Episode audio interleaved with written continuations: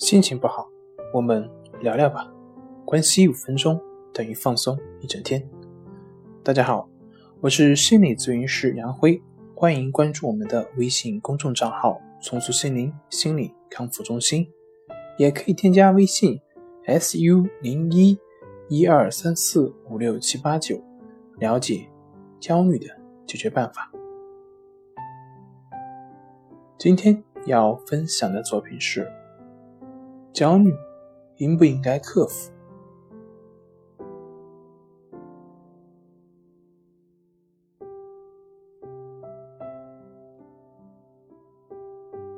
焦虑是机体的一种情绪状态，是身体感到焦虑，是肉体感到焦虑。如果我们说我感到焦虑，那其实就是在说我的身体感到了焦虑。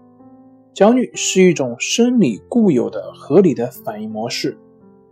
机体这种情绪状态的特点就是特别令人不快的兴奋积累，而且是在觉察到一种错综复杂而又说不清道不明的危险的情境的时候，在这种情境之中，个体是不大可能做出适当的反应的。焦虑是在感觉到不能做出适当的反应时候所产生的。在把焦虑作为综合的反应模式进行描述时，就已经展示了克服焦虑，或至少是对待焦虑的许多可能性。心理学所谈到的克服焦虑，指的是能够带着焦虑生活，绝不是意味着戒除焦虑，因为。焦虑属于人类的存在本身，焦虑促使我们面对自己，它是一个信号，告诉我们现在受到了威胁，应该想办法去补救。焦虑的一般意义就是对预期中对自己有重大影响的损失或失败的情绪反应。当一些对我们很有价值的东西处于危险当中的时候，那么我们的焦虑也就开始了。焦虑使得我们能够最终认识到并且挽救对我们最有价值的东西，或者在价值尺度和价值追求中建立新的价值中心。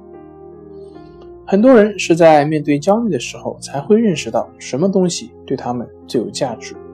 如果我们很看重自我克制，那么我们自己情不自禁的控制不住的暴露就会引起很大的焦虑。